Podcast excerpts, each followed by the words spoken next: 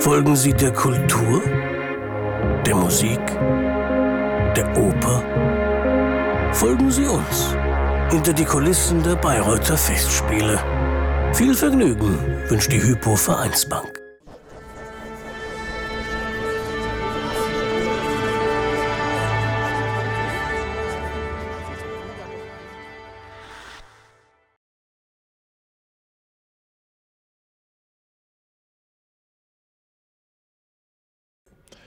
Frau Pankratova, der berühmte Anruf, der aus Bayreuth kommt und einen für eine neue Inszenierung noch dazu als Kundri haben möchte.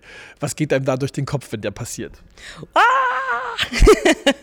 nee, das war schön, das war schön. Also ähm, äh, natürlich habe ich mich sehr gefreut. Also das ist auch äh, eine große Verantwortung, die auf mich zukommt. Das ist ganz klar. Das wird auch mein Rollendebüt sein. Also alles zusammen Bayreuth-Debüt. Also ja, äh, wie gesagt, ich habe im Leben nie leichte Aufgaben gehabt und das ist jetzt äh, wieder eine davon. aber ich freue mich drauf. Wobei Kundri ist ja keine lange Rolle, aber eben eine sehr vielschichtige. Ja, das ist, ja, äh, an sich ist es, äh, wenn man so denkt, äh, wenn ich Sente singe, das ist auch keine besonders lange Rolle. Ne? Zweiter Akt im Prinzip und so. Und ähm, äh, alle, fast alle meine Rollen, mit Ausnahme von Färberin und Elektra, sind, sind nicht lang. Ne?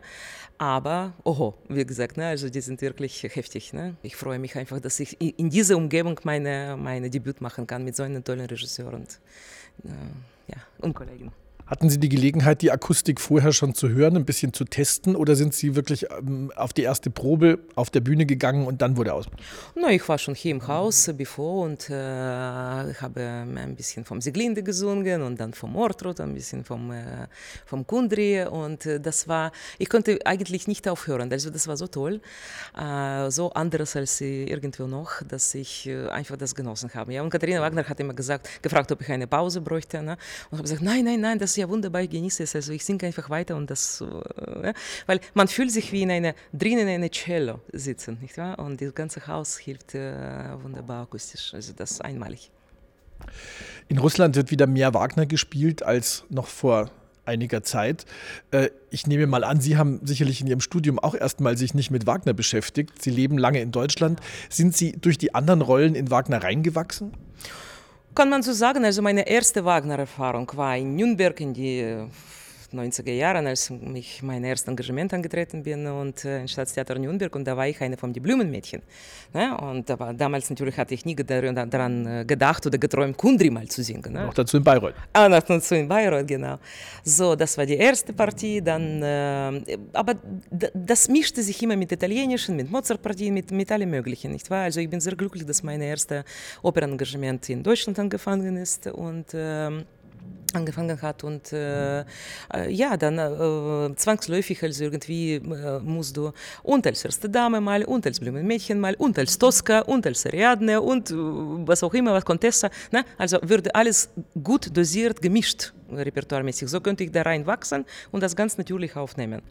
Kundri, die fremde Frau, die Höllenrose, die Büßerin eigentlich nur im zweiten Akt hat sie wirklich Möglichkeiten, sich auch vokal groß zu entfalten. Ist das schwierig, weil man zwei Akte eben auch sehr viel spielen muss, sehr viel aktiv auf der Bühne sein muss? In meinem Fall drei Akte, weil äh, äh der Regisseur hat für mich eine wunderbare Aufgabe auch im dritten Akt. Würde ich nicht weiter ver verraten wollen, aber äh, schauspielerische Aufgabe und äh, ja, inzwischen ist für mich nichts mehr schwierig. Also, weil sie schlüpft ja auch in verschiedenen Rollen, das ist ja so toll, nicht wahr? Und äh, das haben wir diese ähm, Idee, dass sie immer wieder nach jedem Schlaf immer wieder neu geboren wird und immer neu sich irgendwie äh, zu neuen Aufgaben, zu, nicht wahr, zu neuen Taten, wie die Brunhilde sagen würde, aber ne, äh, bereit oder gezwungen würde. Also das ist ja natürlich eine, eine an sich faszinierende Sache, weil weil wenn du Sentes schaust, was ich auch viel gesungen habe, okay, sie ist ganz straight und ganz genau und sie weiß wie und sie weiß da und Opferung und was nicht alles und so weiter.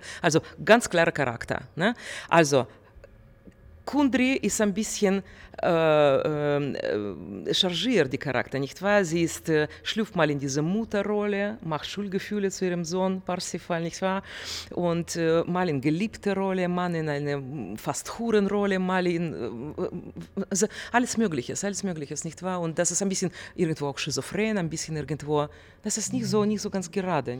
Ist es schön, auch mal die einzige Frau in so einem Männerensemble zu sein? Ja, also, aber schön.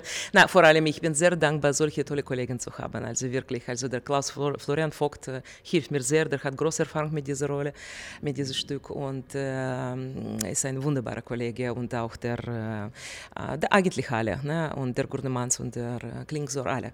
Wunderbar. Und äh, das ist ganz toll. Aber diese allein ein Stück als Frau zu sein, kenne ich vom Tosca und genieße es. ich genieße immer dritte Akt Tosca, wo das Haus schon leer ist, weil Chor nach Hause gegangen ist. Wissen Sie, also ja. Theater hinter, was, was das Publikum nicht sieht ja. und nicht, nicht spürt. Ja? Und, so. und dann bleibt nur die Drama. Du, dein Mario, noch Schatten vom Scarpia, der uns alles trotzdem ne, kriegt irgendwann und so. Aber diese Stille im Haus und du denkst, okay, das ist jetzt dein Moment des Abends, dieser dritte Akt. Das, das, ich genieße das.